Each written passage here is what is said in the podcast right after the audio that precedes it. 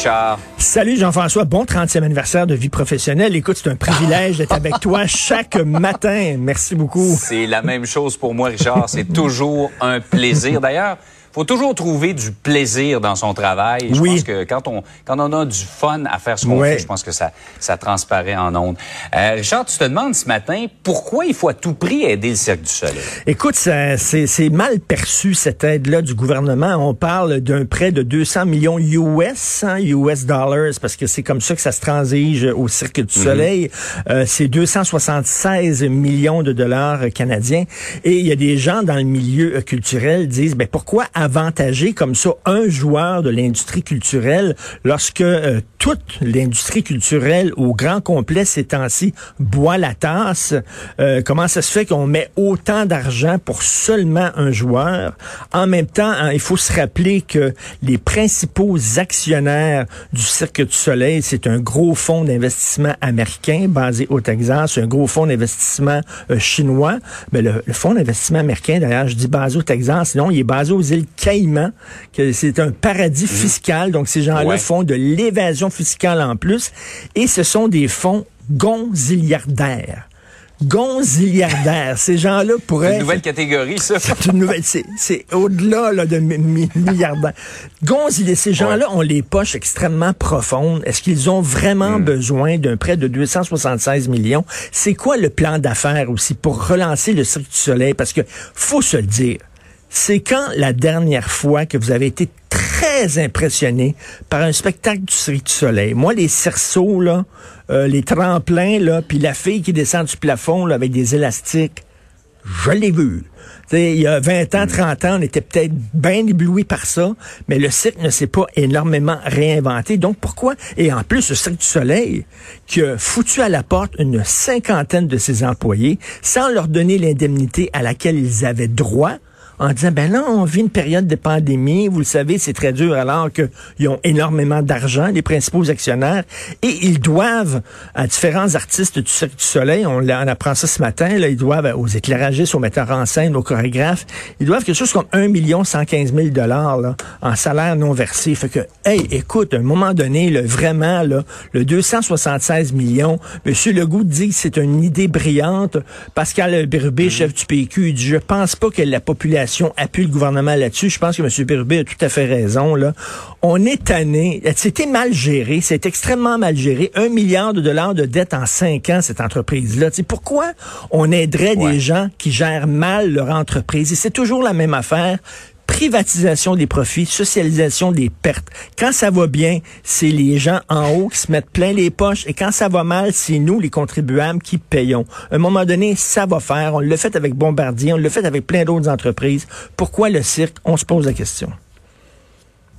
Par ailleurs, Richard, euh, j'ai hâte de t'entendre là-dessus. Ce, ce petit scandale euh, Maxi qui a retiré là euh, une de ses pubs quelques heures seulement après l'avoir publiée sous la, Ben la oui. cause que ça serait, ça encouragerait ce qu'on appelle la grossophobie. La grosse souffle, d'ailleurs, pourquoi elle s'appelle Maxi? Pourquoi elle s'appelle pas Mini? Hein? Euh, je sais pas, il faudrait se poser la question. Alors, Martin Matt, qui était gros parce qu'il riait des gens en confinement qui sont gros, c'est vrai. On a trop mangé, puis on a trop bu en confinement. Puis là, on est tout content de se déconfiner. C'est pourquoi, Jean-François, on va faire des barbecues, on va manger, puis on va boire encore. Écoute, on a tous pris du poids. J'ai pris 20 livres. Et depuis ce temps-là, je porte des loafers depuis trois mois parce que j'ai de la difficulté à attacher mes lacets.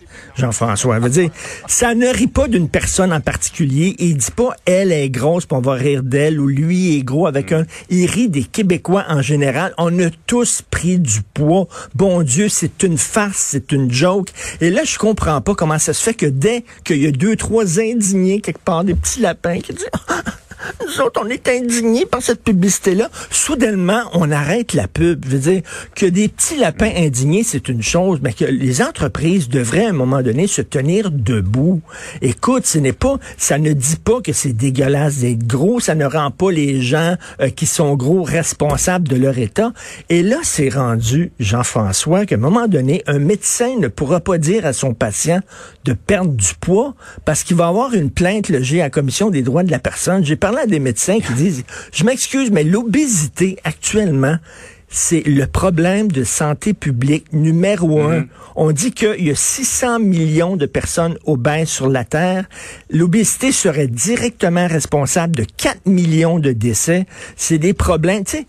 T'es bien beau dire, je suis bien dans ma peau, puis je suis beau, c'est correct, mais à un moment donné, il faut se parler aussi. C'est un problème, l'obésité et le surpoids. Je suis pas en santé, moi, là. là. Absolument pas. le, le, diabète, les problèmes cardiovasculaires, à un moment donné, là, en même temps, puis c'est une joke, c'est une farce. On ne peut plus rien dire sans que quelque part, il y a des gens qui sont indignés. Il y a un livre en France qui vient de sortir, un pamphlet qui s'appelle Génération indignée de Caroline Fourest que hmm. vous pouvez trouver dans les librairies qui sont maintenant ouvertes.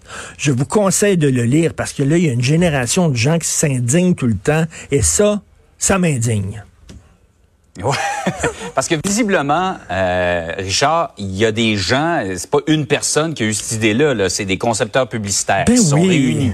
Martin et Matt a été mêlé à ça. Euh, ils ont, ils sont, ils ont dit bon, ok, on y va de cette façon-là ils ont convenu que, ils ont jugé qu'ils ils voulaient pas insulter les ben, gens. ils insultaient pas les gens. Et comme je dis, là, ils ne même pas une personne. Là, ils faisaient pas une caricature d'une personne.